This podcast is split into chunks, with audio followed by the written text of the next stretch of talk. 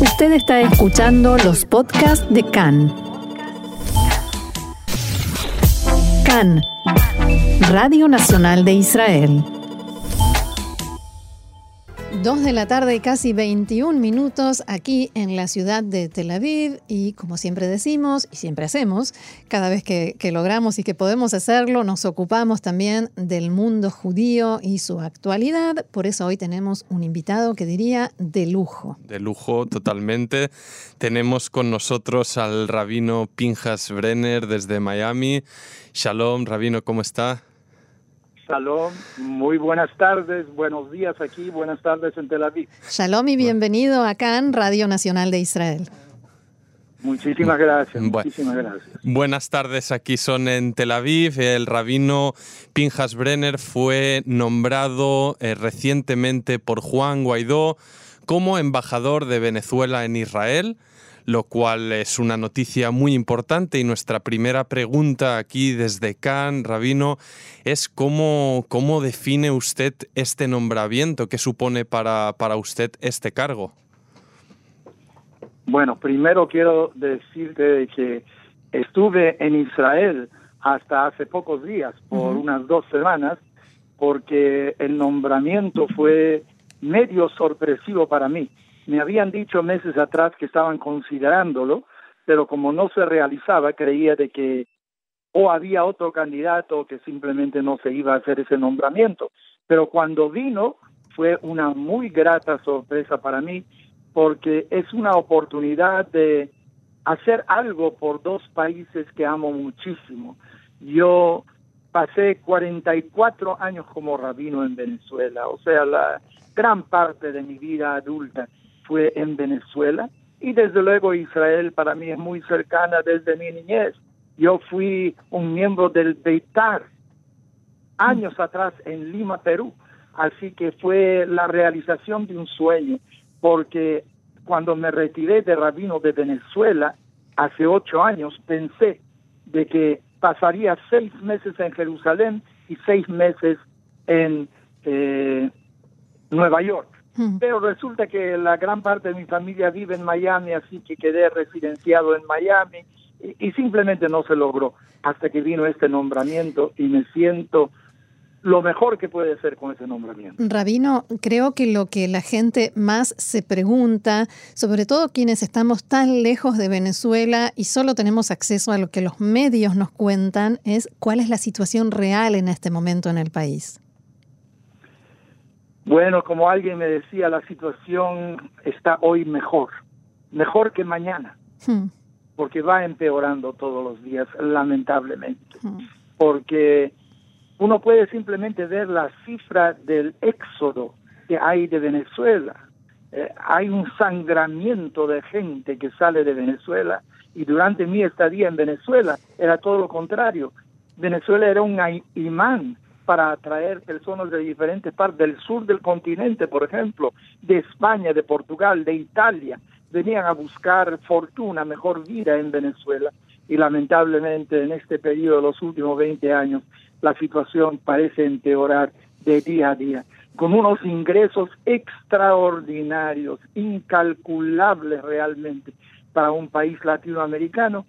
Estamos en una situación donde el sueldo mensual no alcanza para nada, para nada. O sea, uno no puede sobrevivir con ese sueldo, es imposible.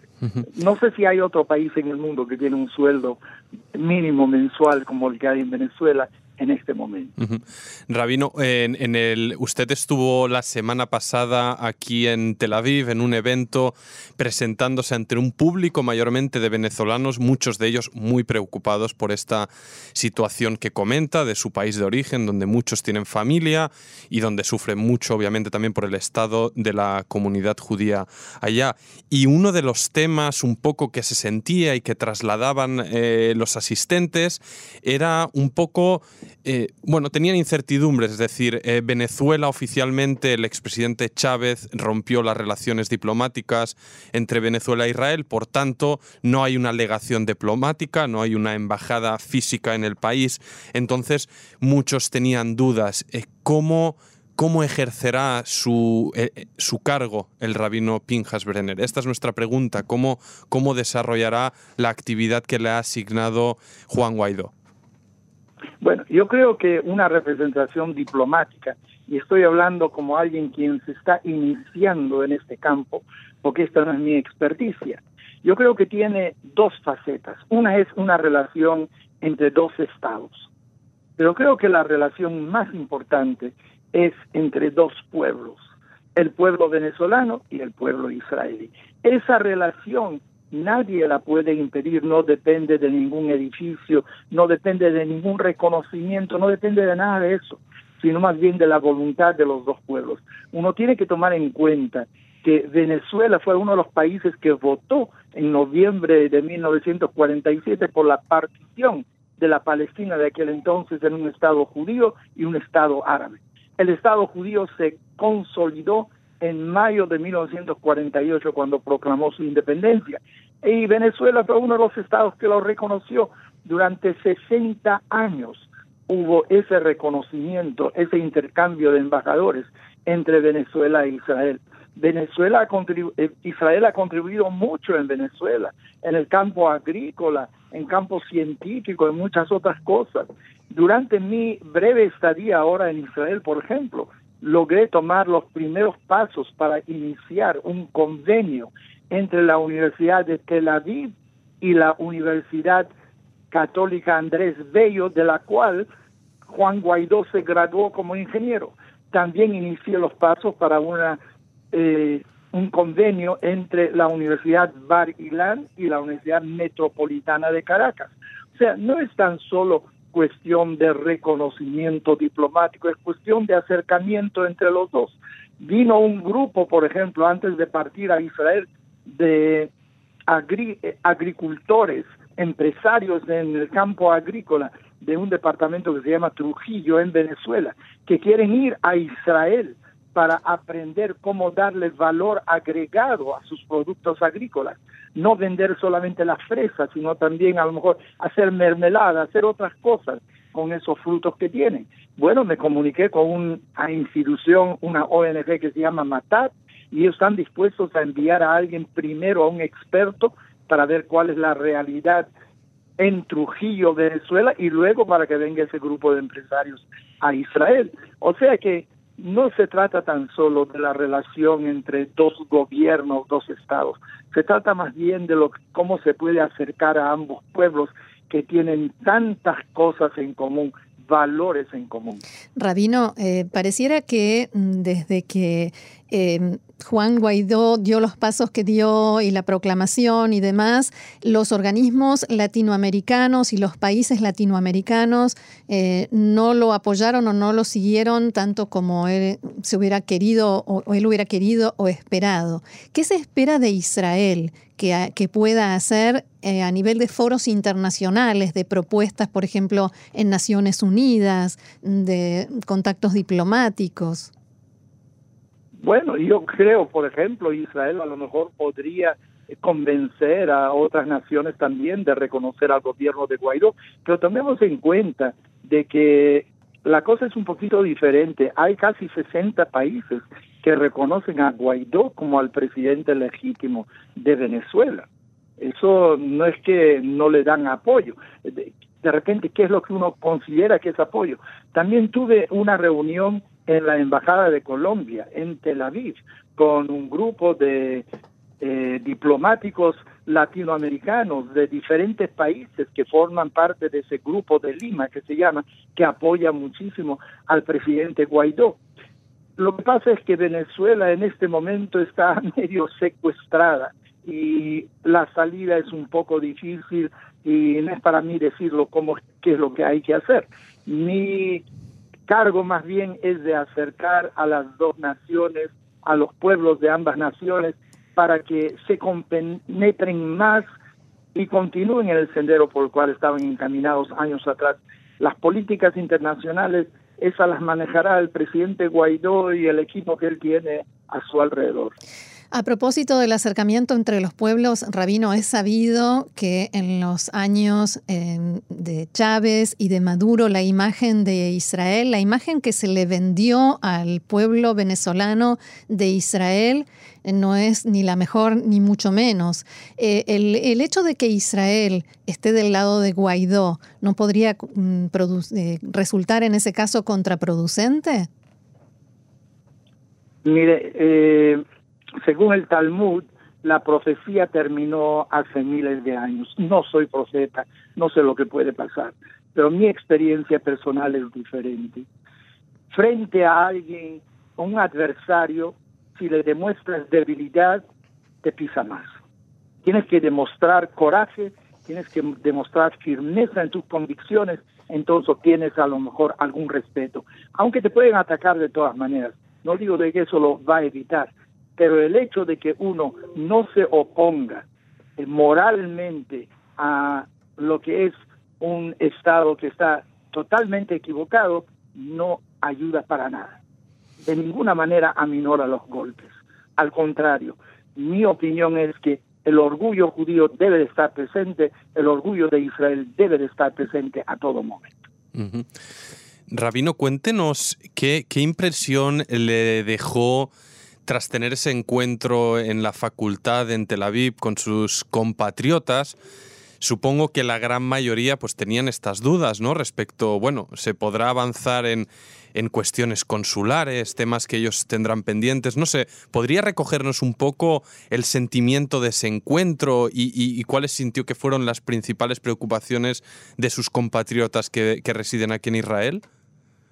Primero fue un encuentro con familia, porque yo conozco al 90% de los asistentes, eh, casé a muchos de ellos, a sus hijos, incluso a sus nietos. No te olvides que estuve ahí 44 años, así que ante todo fue un encuentro familiar, de amigos, de personas que se conocen, que no nos habíamos visto con algunos de ellos por años, así que fue un evento muy caluroso en ese sentido. Desde luego hay preocupación consular, algo que por ahora esta representación de Guaidó no puede cumplir porque todos los asuntos consulares están en manos del gobierno actual. Pero por otro lado, uno podría, por ejemplo, pedirle al Estado de Israel de que reconozca pasaportes venezolanos vencidos, tal como por ejemplo los Estados Unidos lo ha hecho, porque es muy difícil, a veces imposible, renovar un pasaporte israelí perdón, un pasaporte venezolano, fuera de Venezuela, incluso dentro de Venezuela, no es tan fácil conseguirlo. Hay todo tipo de artimañas para conseguir un pasaporte.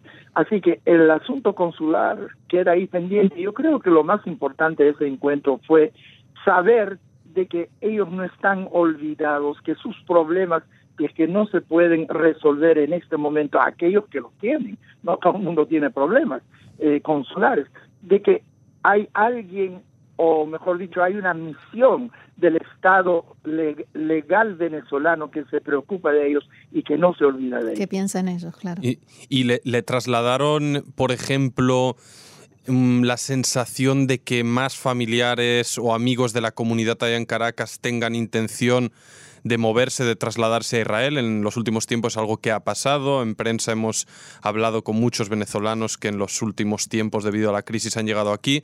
No sé si hablaron también de, este tema. No hablé sobre ese tema en particular con ninguna persona, pero está claro que eso es así, porque la emigración, la salida de Venezuela continúa.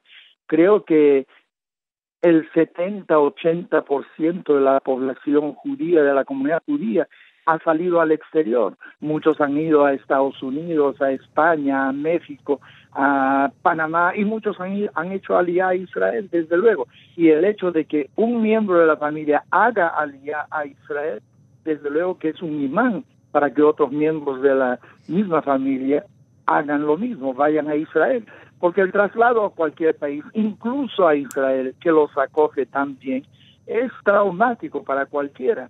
Muchos tienen problemas con idiomas, gente de eh, edad avanzada ya les es muy difícil aprender un nuevo idioma. Sin embargo, si la situación es tan precaria como es, uno toma resoluciones que otrora a lo mejor uno no haría. De todas maneras, la gente que vive en Israel, los venezolanos que están en Israel, se sienten muy bien en Israel. Eso sí pude constatar. Muy bien, Rabino Pinjas Brenner, embajador de Venezuela, nombrado por Juan Guaidó aquí en Israel. Aquí desde CAN en español quedamos a su disposición como canal de comunicación, de información y le agradecemos muchísimo por este diálogo con nosotros y Hak Sameach Moadim Le Simcha. Moadim Le Hagim Usmanim Le Sazón y muchísimas gracias por darme la oportunidad de que algunos miembros de la comunidad judía que anteriormente vivían en Venezuela puedan escucharme y también a la gran comunidad latinoamericana en Israel que puedan escuchar la voz de una Venezuela libre también. Muchas gracias. Shalom.